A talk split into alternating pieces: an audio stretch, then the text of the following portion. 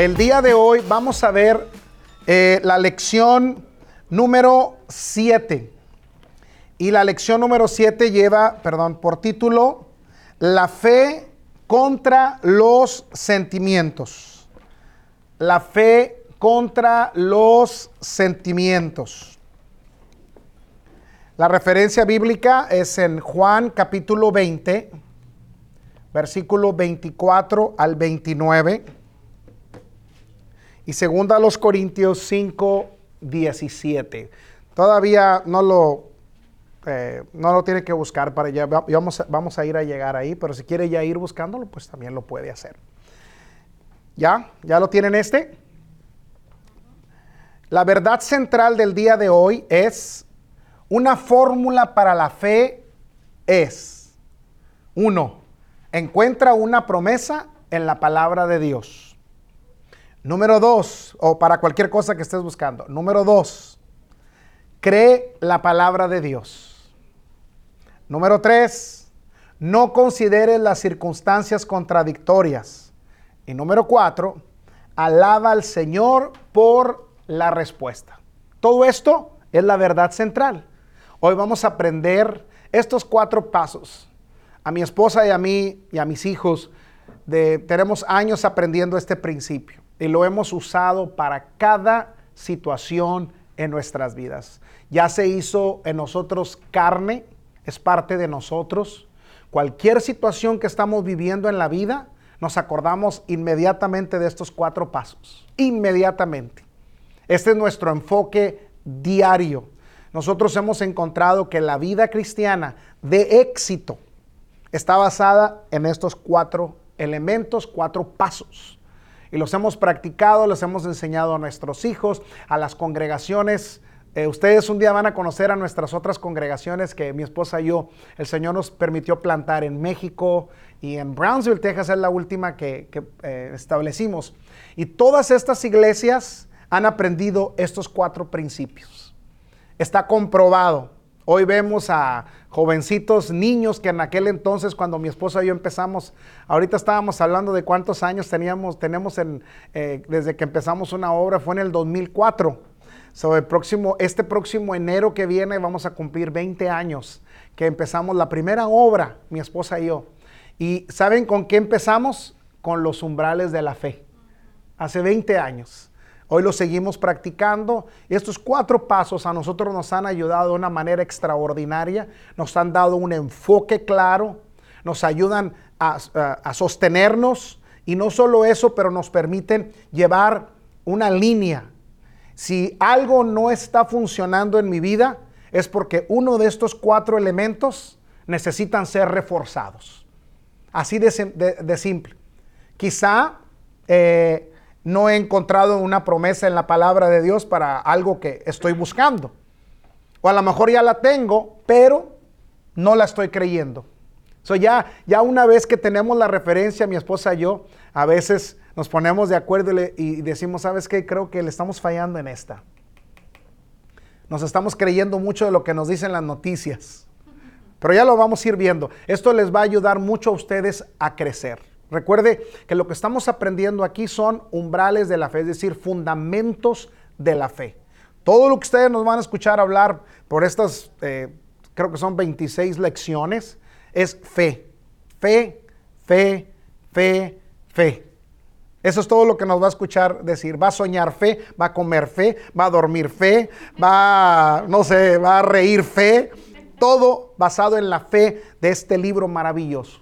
Porque nuestro Dios, tu Dios, si es el mismo que nosotros servimos, Él es un Dios de fe. Su carácter es fe. Y usted me dice, pastor, ¿por qué Dios es un Dios de fe? Porque creyó en mí y en ti cuando no tenía que creer.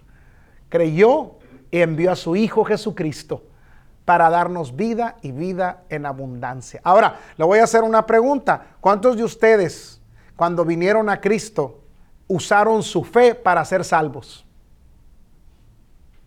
Yo usé mi fe para ser salvo. Si usted no es salvo, si usted no me pudo contestar a esta pregunta, es una buena oportunidad para que hoy uses tu fe para ser salvo. Entregarle tu vida a Cristo es el primer paso que yo hice cuando me entregué a Cristo. Y no me canso de darle gracias a Dios por esa capacidad que Dios me dio de poder creerle a Él, de que yo podía ser salvo si solo confiaba en Jesús, sin conocer y saber mucho de Él. Pero esa sola eh, decisión de fe me ha ayudado de una manera maravillosa. No solamente saber que una eternidad voy a estar con Él. ¿Saben cuál es la, la riqueza más grande de, ser cristiano es de saber que todos los días te acuestas sabiendo que si esa es tu última noche, que vas a estar en esta tierra, tú sabes que la eternidad la vas a pasar con Él para siempre y que está segura tu salvación. Eso no te lo da nadie. Si no tienes contestada esa pregunta, esa es una muy buena razón para que confíes en Jesús y que empieces ahora a confiar para que a la próxima, si alguien te dice, ¿cuántos de ustedes creen que Jesucristo es su Salvador? Seamos los primeros. ¿Por qué? Porque ahí es donde está basada nuestra fe. Si no, la Biblia dice que si no tuviéramos esa fe de que Jesús resucitó, en vana sería nuestra predicación. Pero bendito sea Dios que empezamos en fe, pero ¿qué cree? Vamos a continuar en fe. Si empezamos en la fe, vamos a agregarle a esa fe más y más y más. Así que esa es la verdad central. Y eh, vamos a empezar, eh, lo voy a leer esto. El amado hombre de fe, Smith Wigglesworth, era un hombre, un evangelista de, ah, de los 1900. Dijo en cierta ocasión, no puedo entender a Dios a través de mis sentimientos. No puedo entender a Dios el Padre y a Jesucristo a través de mis sentimientos. Solamente puedo entender a Dios el Padre y a Jesucristo a través de lo que la palabra de Dios dice acerca de ellos. Dios es todo lo que la palabra dice que es. Necesitamos conocerle a través de la palabra. Si cualquier cosa está, eh, si nos dicen, eh, nos quieren revelar a Dios fuera de la palabra, no lo creas. Porque la única que revela a Dios en toda su magnitud es este libro. La única manera que yo puedo conocer a Dios es a través de su palabra. Los sueños son buenos, las visiones son buenas, eh, eh, si las acomodamos en el contexto correcto, pero nada más seguro que la palabra de Dios. Siempre lo van a escuchar eso de mí. Siempre, porque yo lo he aprendido en mi vida. Nada es más seguro. Hay veces que gente viene y me dice, no hombre, mira, Dios me dice que te va a usar grandemente. Y sí, lo recibo con mucho amor. Sí, sí, sí, sí, pero no les creo todo. Me voy mejor a la palabra. ¿Qué dice Dios de mí? Esto me da más confianza. Esto me da más seguridad. Porque sé que la única manera que puedo conocer a Dios es a través de esta palabra. Le voy a hacer una pregunta. ¿Cuántos quieren conocer más a Dios?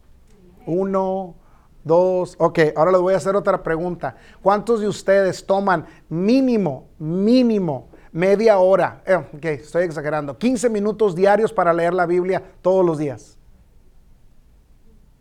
Muy bien. Entonces, vas por buen camino para conocerlo. Es la única manera que lo vamos a conocer a través de la palabra. Podemos querer mucho conocer a Dios, pero ¿qué tanto tiempo eh, pasamos en donde se habla de Él? Aquí está en su libro. Por eso es tan importante conocer a Dios y tener el fundamento de la palabra. ¿Por qué, ¿Por qué otra razón es importante conocer a Dios a través de su palabra? Por el engaño del enemigo. El diablo es muy astuto y te va a hacer presentar cosas que se parecen a Dios, como la fruta que le presentó a Eva.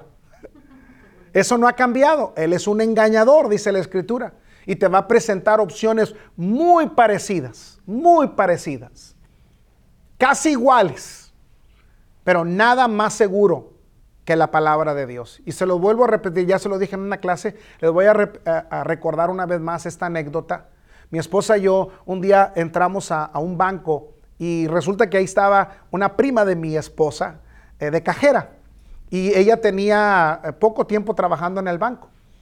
Y fuimos a cambiar un cheque. Y cuando estábamos platicando con ella, a mí se me ocurrió decirle, oye, eh, uh, Eneida, Es que le, decíamos, decimos muñeca también. su familia decía muñeca. Y le digo, oye, Eneida, ¿cómo sabes tú cuando alguien te está dando un billete que es falso?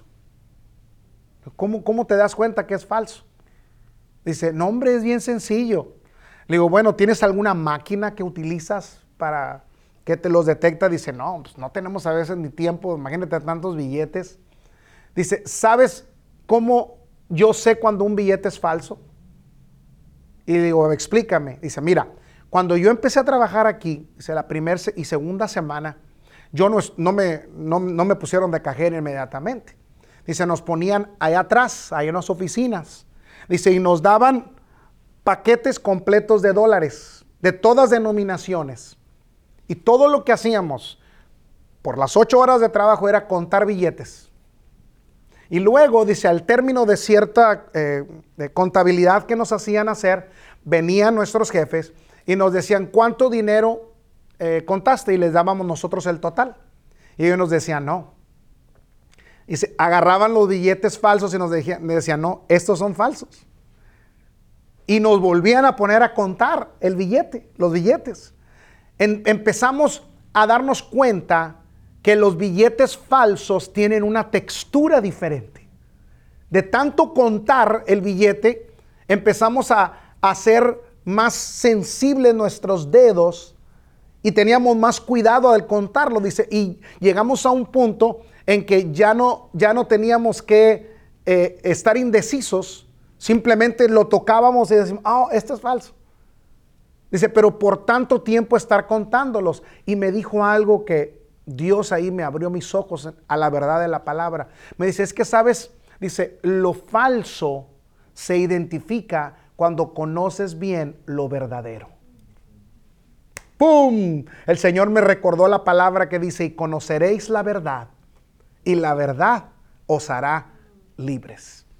Cuando caminamos en la palabra, no solamente conocemos a Dios, pero descubrimos al diablo fácil podemos saber cuando Él está detrás del asunto. Es muy sutil, parece igualito, pero no lo es. Entre más tiempo pasemos en meditar en este libro, entre más tiempo pasemos en caminar con Dios en esta palabra, no solamente lo vamos a conocer a Él, pero vamos a saber distinguir entre una verdad y una falsedad. Y cuando descubrimos la verdad, esa verdad aumenta nuestra fe. ¿Alguien me está entendiendo esto? No solamente crece nuestra fe, pero descubrimos la realidad de las cosas. Es algo que se le llama eh, intuición espiritual. Es decir, es una un testimonio interno acá adentro, que tú dices, no sé, no sé, no sé, no te puedo explicar, pero simplemente yo sé de que sé que Dios es bueno. Pero es por pasar tanto tiempo con la persona de Jesús, en su palabra, en sus escrituras, que lo vamos conociendo, vamos, vamos identificando más sus enseñanzas. ¿Vamos bien hasta aquí? ¿Por qué? Porque tenemos que ser muy cuidadosos con los sentimientos. Los sentimientos nos pueden engañar. Los sentimientos nos pueden engañar. Y para caminar en el ámbito de la palabra, de la fe, una vida victoriosa con Dios, no podemos involucrar los sentimientos. No pueden estar ahí. Y la manera en que podemos evitar que los sentimientos se involucren es conociendo la palabra de Dios. La Biblia dice, más eh, eh, por fe andamos y no por vista. Ahí está la clave. Por fe andamos y no por vista. ¿Ok? ¿Vamos bien hasta aquí? Vamos a ver Juan capítulo 20, versículo 24 al 29. Si alguien ya llegó, diga, ya llegué, pastor. Uh, hermanos, algunos ni al carro se han subido. Búsquelo, búsquelo. Juan 20, 24 al 29. Que dice, no, pues ¿para qué lo busco, pastor? Si ahí me lo está poniendo. No, no, no, no, no, no, no, no, no, no, no, no. Es más, déjame se lo quito.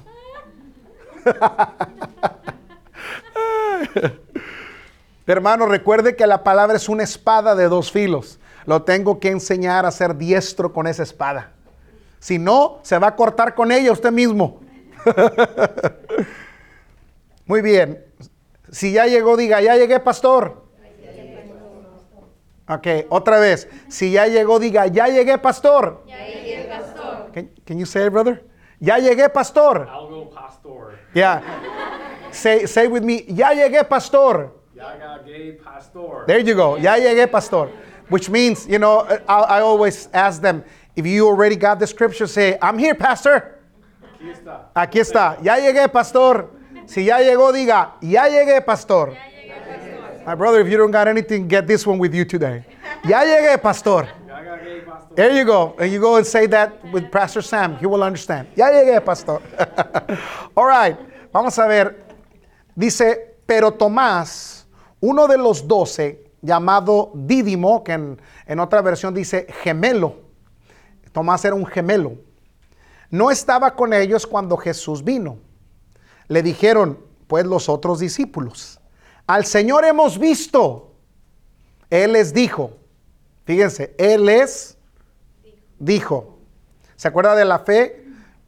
Que si confesares con tu boca que Jesús es el Señor y creyes, cre- creyeres en tu corazón, serás salvo. ¿Ok? Con, la boca se confiesa, con el corazón se cree para justicia y con la boca se confiesa para salvación. Por eso dice, Él dijo, tenemos que tener mucho cuidado con lo que decimos. Y ese es, es otro tema. Si no vieren sus manos la señal de los clavos y metiere mi dedo en el lugar de los clavos y metiere mi mano en su costado, ¿qué dijo? No creeré. Él tomó la decisión de no creer. Entonces, ¿la fe es o no es una decisión?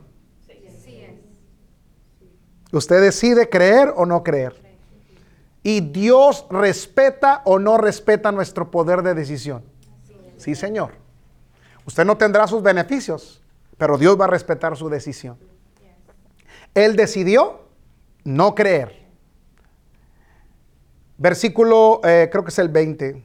26. 26. Ocho días después, estaban otra vez sus discípulos dentro y con ellos, ¿quién otra vez? Tomás. Llegó Jesús estando, ¿qué? Las puertas cerradas. ¿Cuántos de ustedes solamente que hay una revelación para predicarle unos 3, 4 semanas? ¿Cuántos saben que Jesús puede entrar y arreglar tu situación aun cuando todas las puertas están? ¿Cuántos creen eso?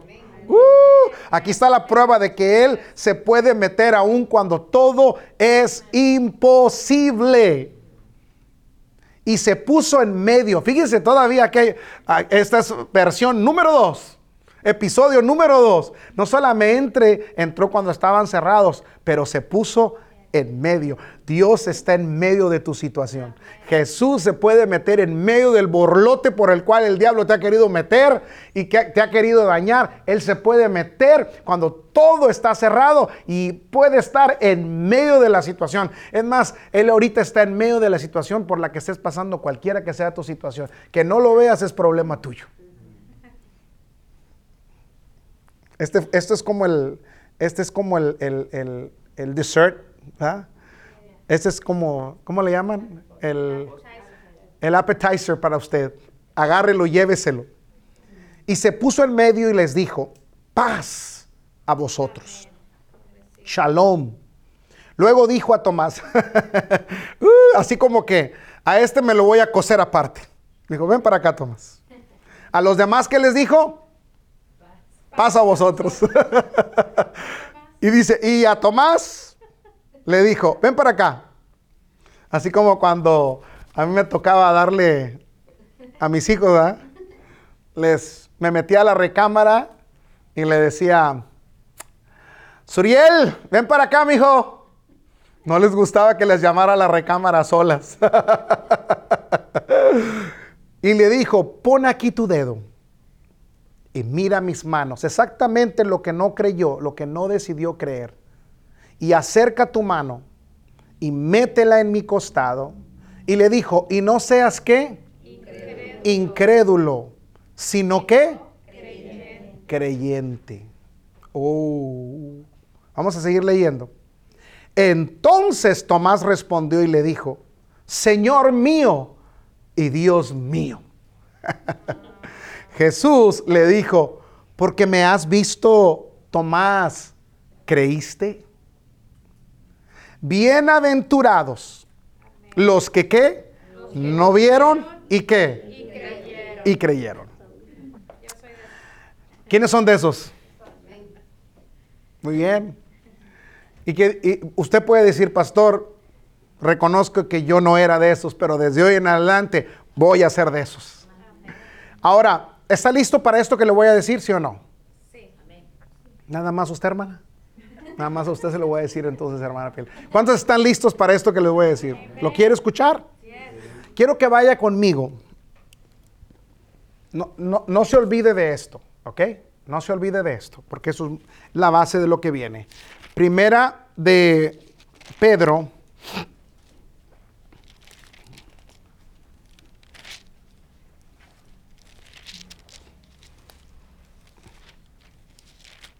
En el capítulo...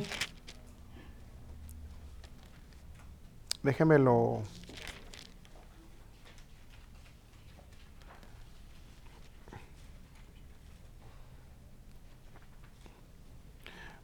capítulo 1.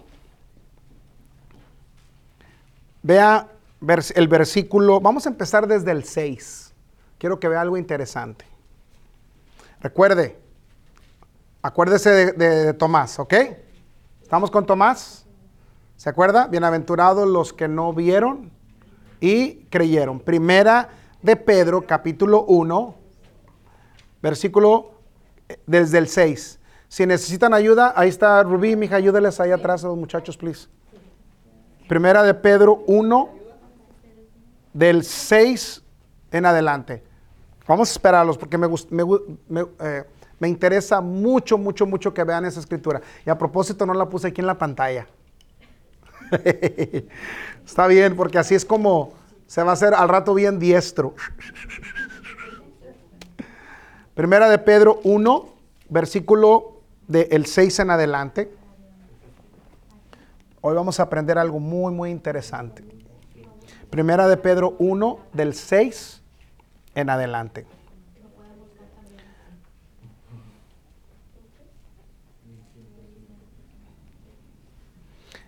Antes de Juan, después de Santiago. ¿Ya la encontraste, mija? Órale, pues. Primera de Pedro 1, capítulo 1, versículo del 6 en, en adelante. Vea lo que dice el 6. En lo cual vosotros os alegráis, aunque ahora, por un poco de tiempo, si es necesario, tengáis que ser afligidos en diversas pruebas. Vea, para que sometida a prueba vuestra fe, mucho más preciosa que qué? Ahora le puede poner que el dinero, que las posesiones, que las propiedades, cualquier cosa. La fe es más preciosa que cualquiera de esas cosas. Y vea, el cual, aunque perecedero, como el dinero, como las propiedades, como todo lo que existe en la, en la tierra, se prueba con fuego, sea hallada nuestra fe en alabanza, gloria y honra. Fíjese cuáles, eh, esas tres cosas de- deben ser la característica de nuestra fe. Alabanza, gloria y honra. Ahí, ahí hay mucho para estudiar. Cuando se ha manifestado Jesucristo. Vea el 8.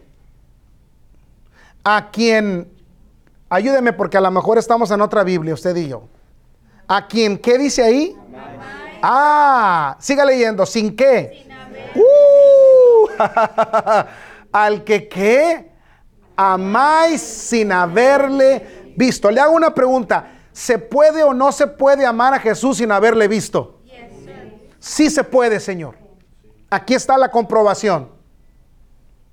Ahora lo relaciona con Tomás. En ese, en ese lugar, cuando Jesús se aparece, que estaban las puertas cerradas, que estaban los discípulos, ¿se acuerdan los apóstoles? Él se metió en medio de ellos, estando las puertas cerradas, y les dijo a los, a los discípulos, pasa vosotros. Este libro que les acabo de leer es el libro de San Pedro. Entonces, ¿quién estaba en ese, en ese cuarto? San Pedro. el apóstol Pedro estaba en ese cuarto. Y él nos está diciendo, yo sí lo vi. Yo estuve con él. Yo lo toqué. Pero cuando resucitó, aun cuando no lo, lo, veían, yo pude creer en él sin haberlo visto que había resucitado. Y si yo puedo, ustedes también pueden. Pero yo me acuerdo que una vez Dios me lo reveló. De hecho, te lo platiqué un día a ti, mi hijo, creo, que fuimos a almorzar, no sé qué fuimos a hacer. Yo le dije, sabes, mi hijo, acabo de encontrar el secreto más poderoso.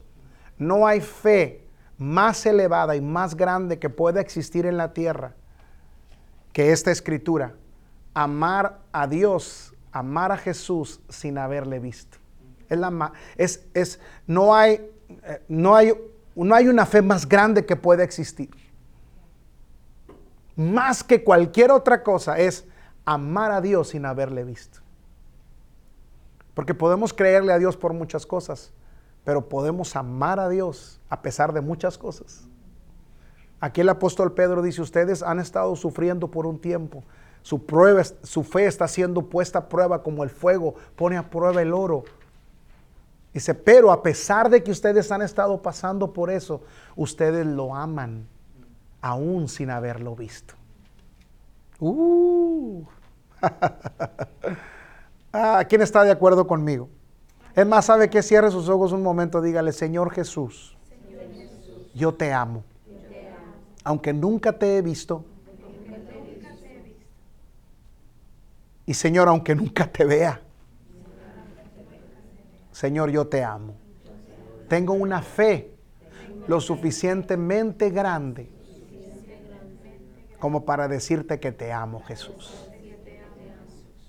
Gracias porque los sentimientos no determinarán jamás mi amor hacia ti, Jesús. Gracias, Señor. Te amo, Jesús. Te amo, Jesús. Te amo, Jesús. Aleluya. ¿Cuántos de ustedes lo están diciendo esto con el corazón? Ahí está la clave. Vamos a depositar nuestra fe en el amor a Jesús. Ese es el tipo de fe que Dios está buscando de cada uno de nosotros. Eso es lo que Jesús esperaba de Tomás. Pero Tomás dijo, no, yo tengo que tocarlo, yo tengo que sentirlo, yo tengo que verlo. Y el Señor dijo, mm, te voy a demostrar que soy real. Pero hay un grupo de personas que te van a superar a ti, Tomás. Hay un grupo de personas que un día se van a, congregar en un cuartito ahí, en un cuartito del 208, en una iglesia americana. Que ellos nunca, nunca tuvieron la oportunidad que tú tuviste y me van a creer realmente sin haberme visto. ¿Usted es ese? Yo soy de esos. Ese es mi gran reto todos los días, Señor. Yo te voy a amar y te voy a creer aunque no te vea. Pero eso no es todo. ¿Quiere más? Sí. Bueno, porque me lo está pidiendo. Vamos a terminar. Diga, diga, ve ahí, a quien amáis sin haberle visto. En quien, ¿qué dice ahí? Versículo 8, todavía estoy en el 8. Dice, en quien creyendo, creyendo aunque ahora no lo veáis, ¿qué dice ahí? Os alegráis con gozo inefable y glorioso. La palabra inefable, siempre eh, eh, eh, que vea la palabra inefable, significa que no se puede explicar. Eso es lo que significa la palabra inefable. Y glorioso. ¿Cuántos de ustedes de ahorita, cuántos de ustedes ahorita que estábamos hablando de esto, se alegraron acá dentro en su espíritu solo de saber que podemos amar a Jesús sin haberle visto? Eso es lo que el apóstol Pablo está explicando. O sea, ya se cumplió la escritura ahorita en nosotros. Ok, ¿quiere más?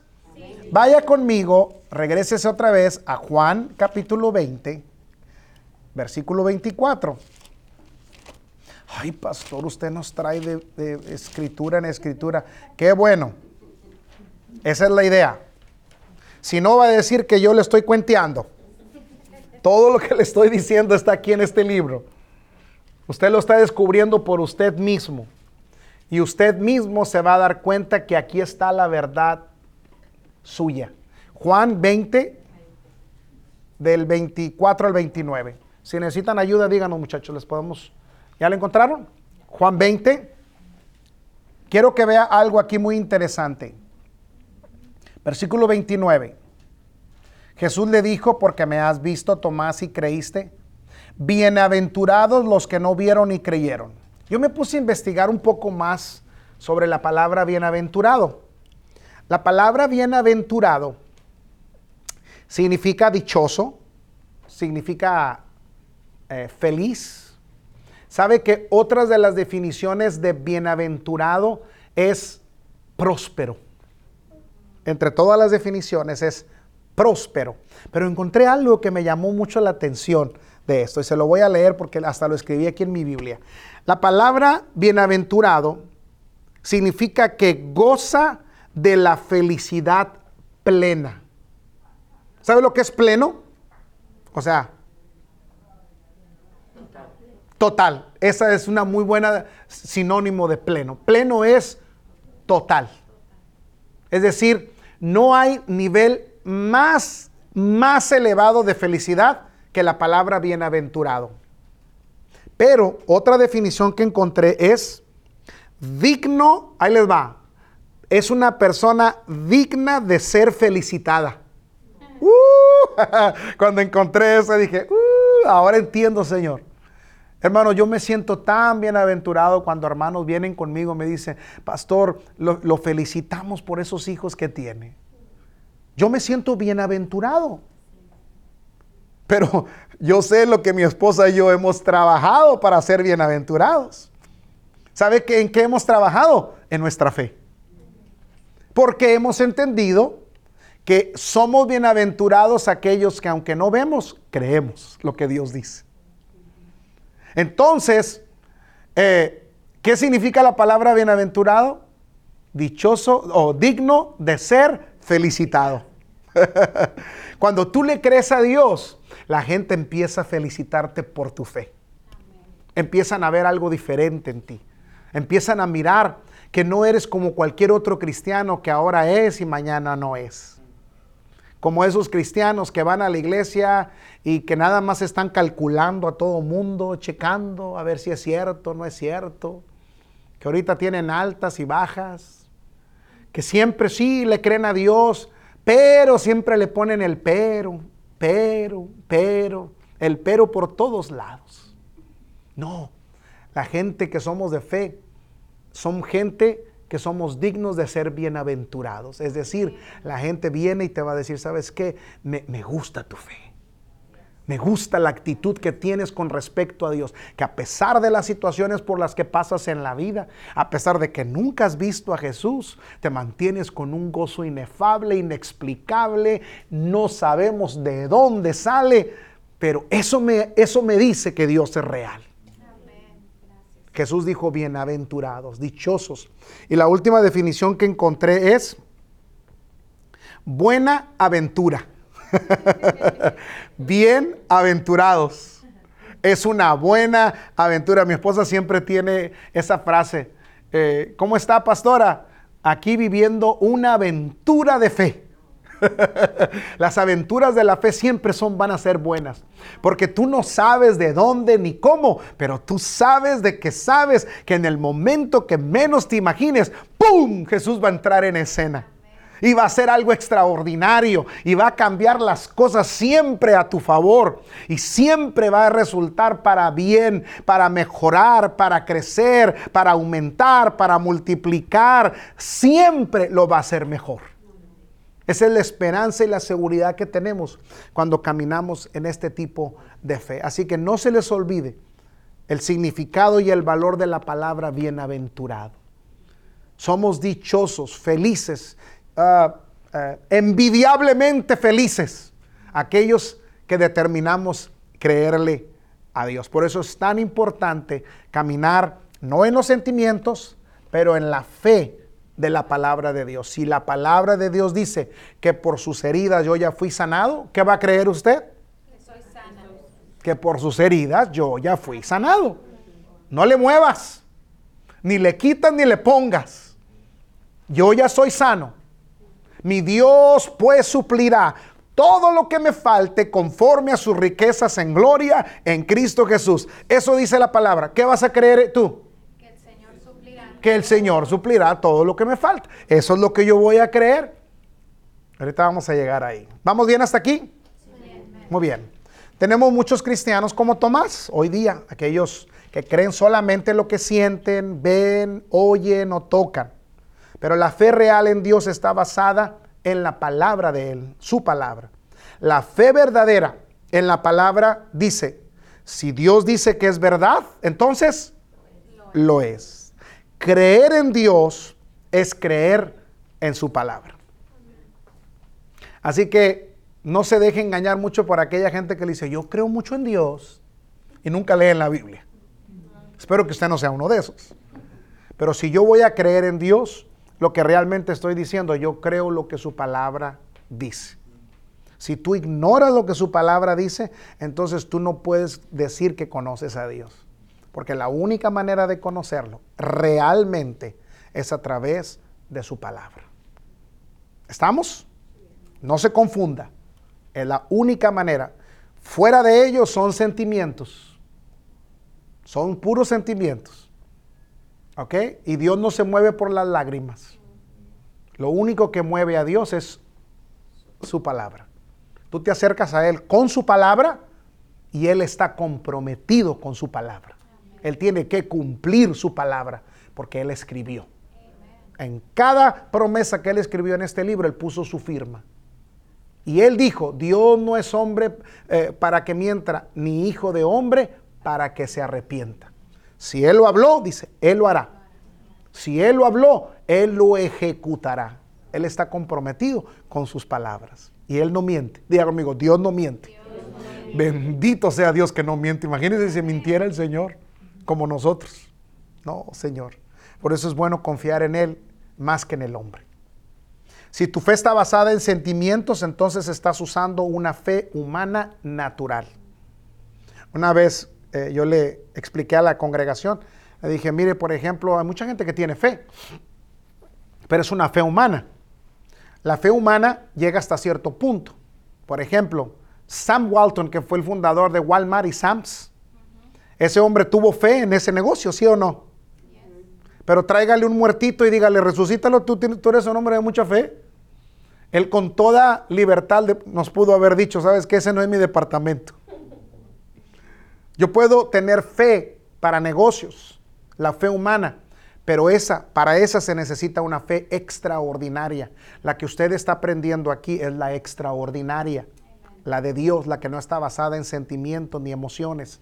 Es una fe del corazón, una fe en el espíritu. Este libro es espíritu. Este libro supera a la fe humana. La fe humana es buena, pero siempre va a tener sus limitantes.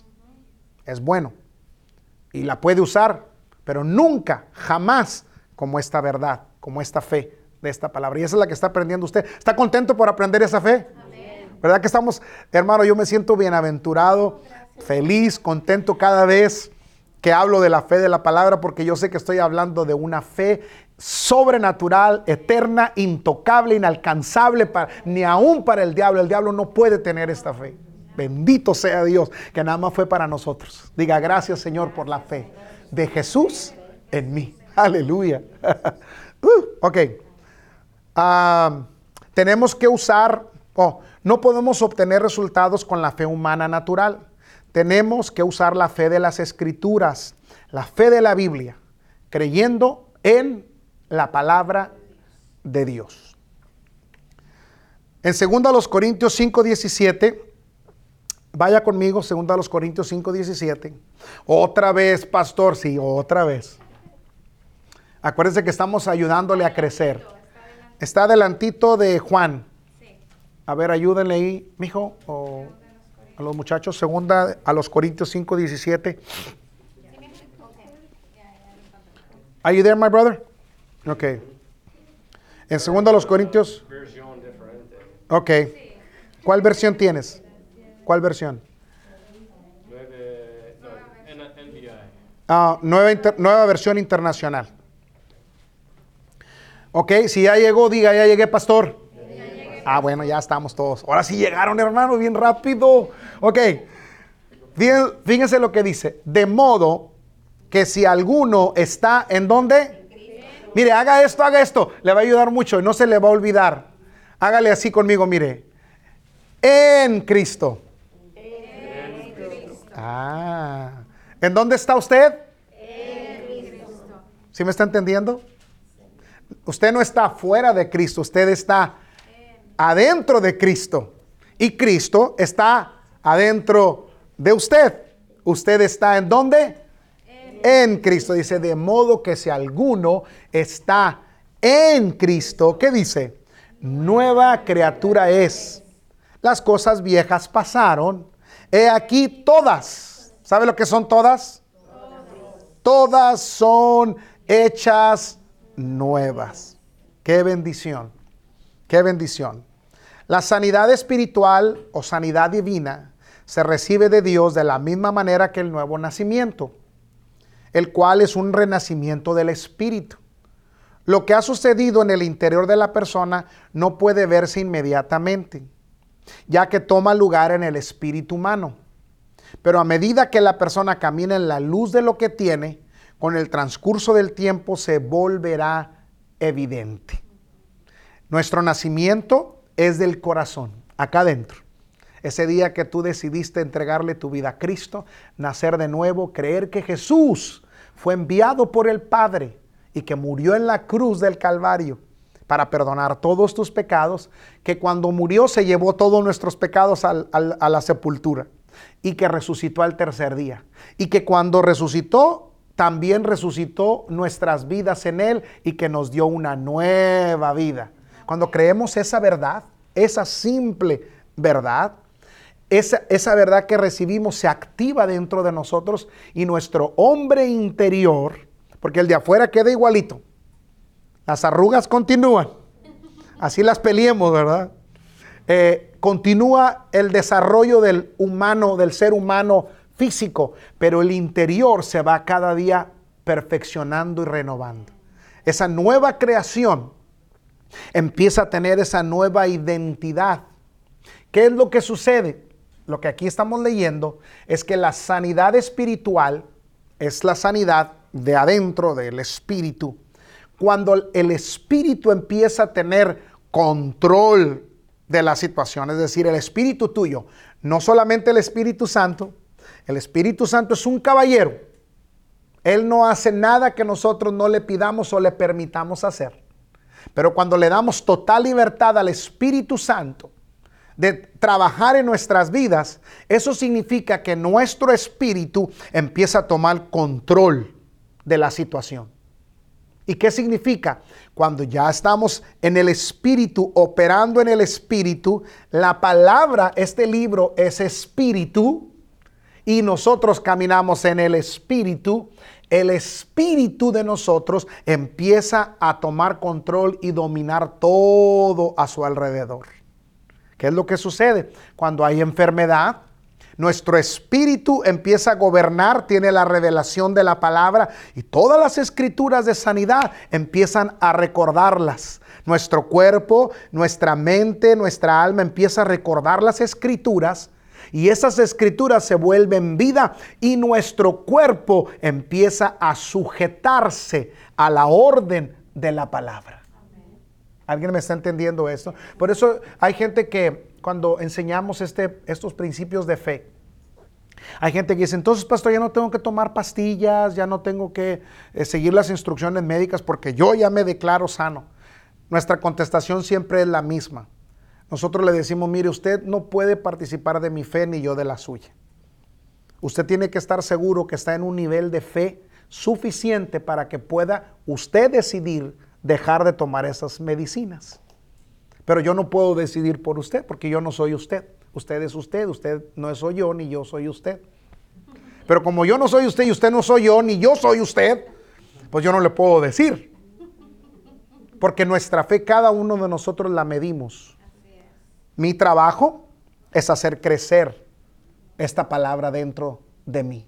Que mi espíritu esté cobrando cada vez vida. El hombre interior empezó con salvación, pero tiene que ir creciendo. Por eso le llama nueva criatura, nueva creación, un bebé que empieza a nacer, pero que no se queda bebé, que va creciendo, madurando dentro de nosotros. Esa es la verdad de la sanidad. Yo creo, en, eh, es bueno creer en los sentimientos, pero debemos ponerlo en último lugar.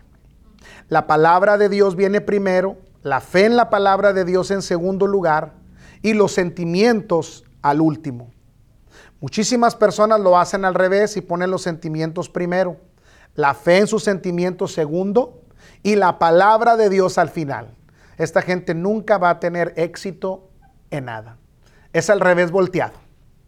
Empecemos con la fe. Y los sentimientos, por eso ahorita usted me ve que estoy, ¡ah! Gloria a Dios. Estoy expresando mis sentimientos, pero es una verdad que tengo acá adentro. Y el Señor, el Señor no me va a decir, no, no, no, no, tranquilo, tranquilo, no, no, no, no, no exprese los sentimientos. Sí, los sentimientos van a estar involucrados.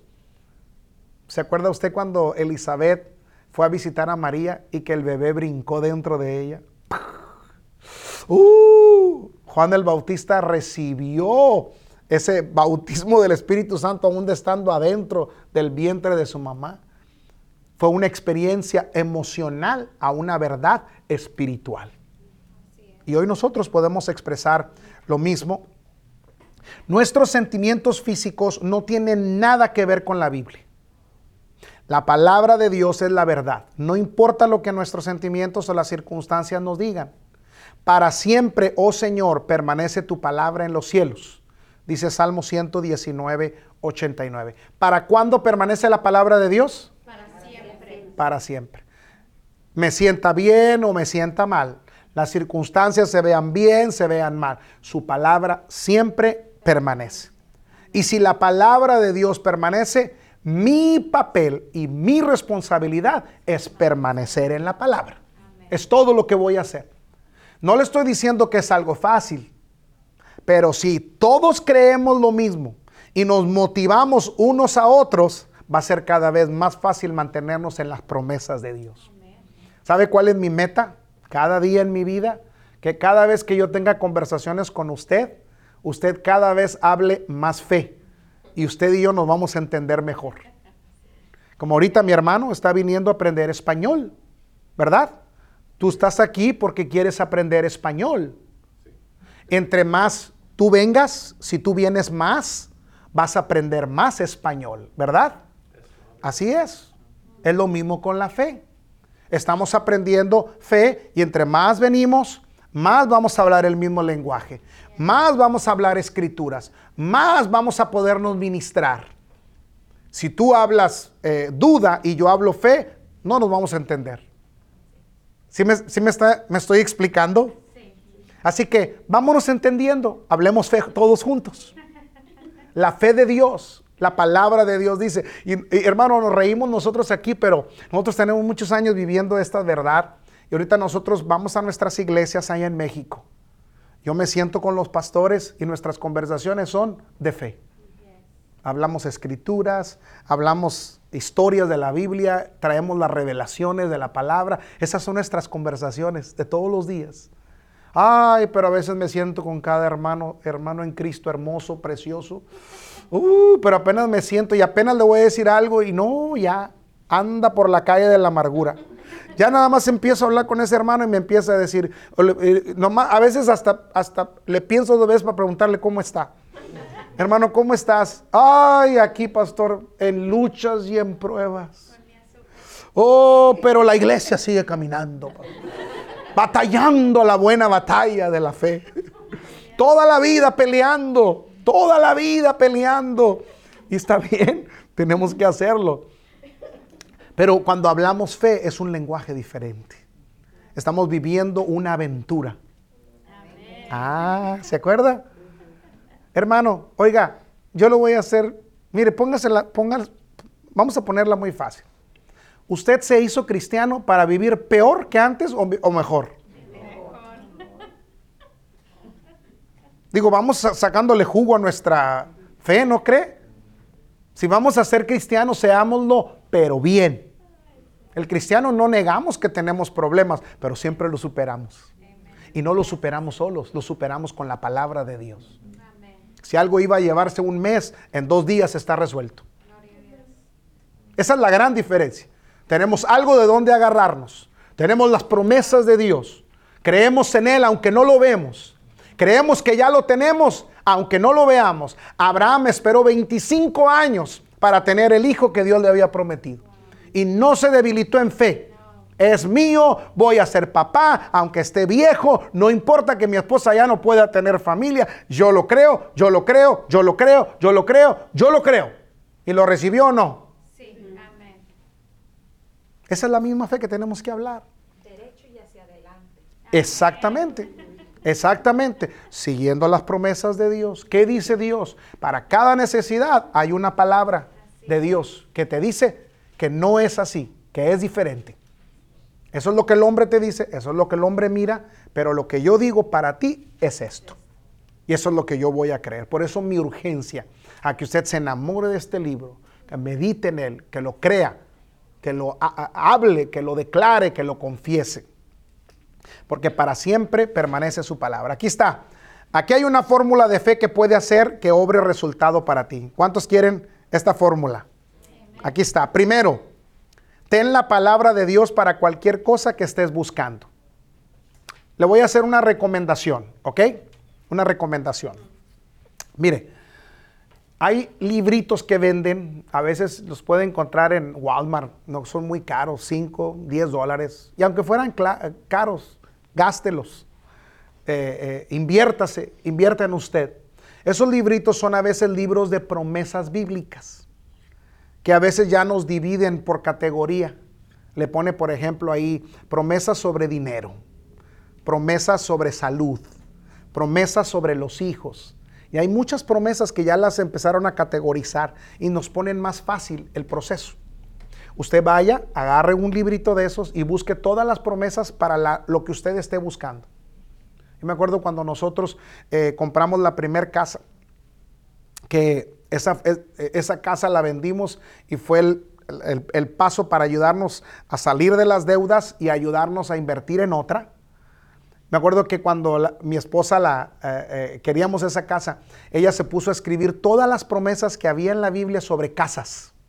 Empezó a buscar casas en la Biblia y encontró muchas casas. Y todas las promesas que encontró las escribió en un marco, de un, de un marco de verdad, marco de un frame, ¿verdad? Un picture frame, un, marco de fotografía.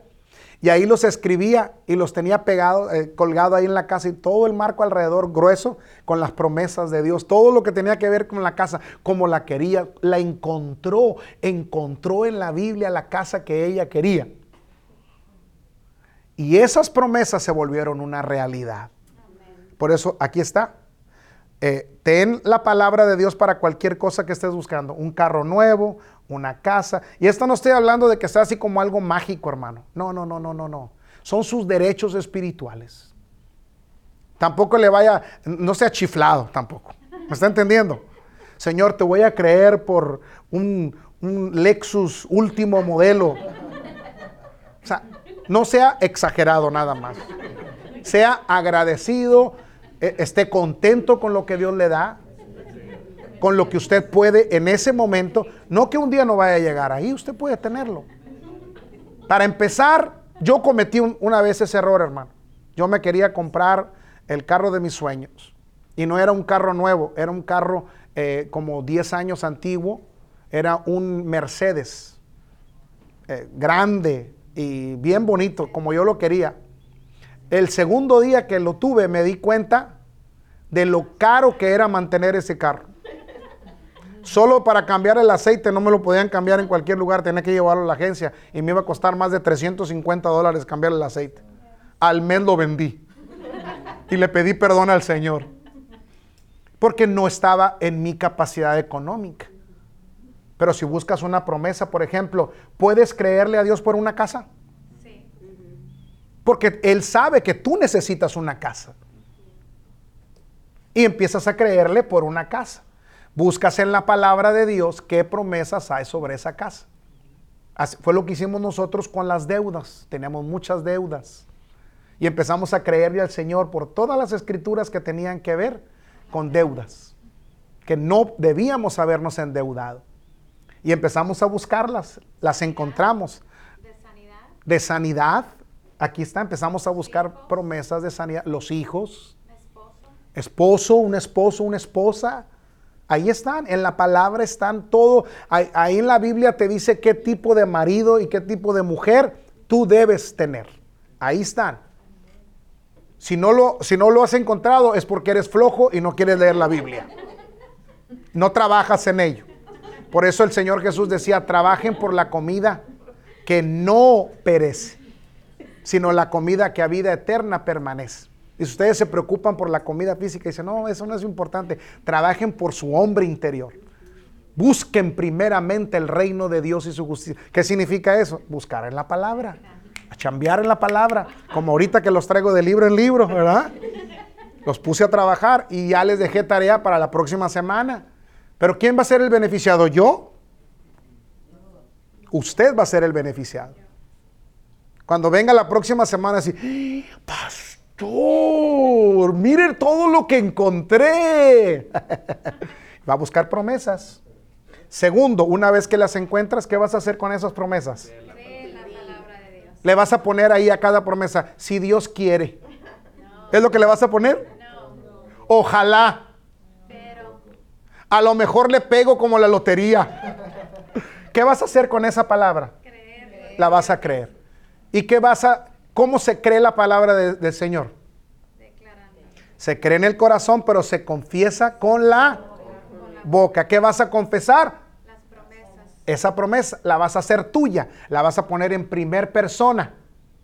Tú ya te vas a ver pagada la deuda, con ese carro que necesitas, esa casa que necesitas, esa deuda pagada, esa sanidad completa, ya te vas a ver ahí y lo vas a creer declarándolo. Y tercero, rehúsa considerar las circunstancias contrarias o lo que tus sentidos físicos te puedan decir acerca de eso. A lo mejor lo crees ahorita y no hay carro, poquito peor. Menos aplicas para uno. Hay gente que dice, no, hombre, pastor, yo le estaba creyendo al Señor por un carro y fui y no me aceptaron el crédito. Que lo tenía bien mal y bien quemado. ¿Y saben qué les digo yo? Qué bueno, qué bueno que no te lo dieron. Porque Dios no quiere dártelo a crédito. Te lo quiere dar pagado, completo. Pero empiece a administrarse bien. Empiece a dejar de comer tacos en la calle. Ahorre, eh, eh, eh, ahorre y junte y ponga su dinero a trabajar y verá que el carro viene.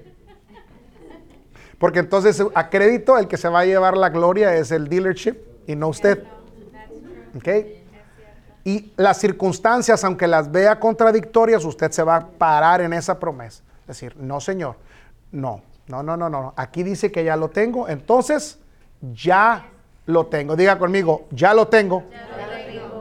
Así, nomás simplemente se va a poner así de terco. Ahí es probada Eh, nuestra fe. Ahí está, ahí es probada nuestra fe. Usted lo va a seguir amando al Señor aunque no vea las cosas. Pero a su tiempo va a cegar si no desmaya. Así dice la palabra. El sembrador salió a sembrar la semilla y cosechó al ciento por uno. Así que yo cosecho, señores. No sé el tiempo que se tenga que llevar, pero ya es mío. Nadie me lo quita. Y hermano, usted se ríe a lo mejor de, mí de lo que le estoy diciendo, hermano, pero yo, nos tenemos años creyendo esto. Y ahorita apenas estamos viendo promesas que hace muchos años creímos por ellas. Ahorita. Por eso ya se lo digo con tanta confidencia, con, perdón, con tanta conf- confianza y con, con tanta libertad, porque ya lo estamos viendo. Y no nos movemos, ahora le estamos creyendo por otras cosas mayores. Y por fin, ¿qué va a hacer? Agradece a Dios por la respuesta. Todo el día le vas a estar diciendo, gracias Señor. Te alabo Señor porque ya lo tengo. Uh, gracias por ese caso, por ese carro. Gracias por esa casa Señor. Gracias porque las deudas están canceladas. Me acuerdo cuando hicimos mi esposa y yo eso de la cancelación de deudas. Todos los días de- declarábamos esa escritura, mi Dios pues suplirá todo lo que nos falta conforme a sus riquezas en gloria en Cristo Jesús. Y cada vez la cuenta iba bajando, bajando, bajando. Y a veces parece que no bajaba nada. Y seguíamos declarando, decíamos, gracias Señor, porque está suplida toda nuestra necesidad. Estamos libres de deudas, no debemos nada y te damos gracias porque tú lo haces de una manera sobrenatural. Le dábamos gracias, encontrábamos un motivo para darle gloria a Dios. Esos son los cuatro pasos, hermano. Y estamos libres de deudas. Y estamos libres de deudas, gracias al Señor. Tenemos más de 14, no, 12 años, 12, 11, 12 años sin deudas. Pero usamos estos cuatro principios. Eso solamente en el área de, de las finanzas, en cualquier área, tú le puedes creer a Dios de esta manera. Pero tienes que estar metido en este libro y no involucrar las emociones. Ser sólido, maduro, ese es un cristiano maduro. Un cristiano que conoce esta escritura, que descubre cómo utilizarla y cómo aplicar estas verdades a todo lo que tiene en su vida. Amén. ¿Quién aprendió algo? Denle un aplauso a mi Señor. Aleluya. Gracias Señor. Te amamos.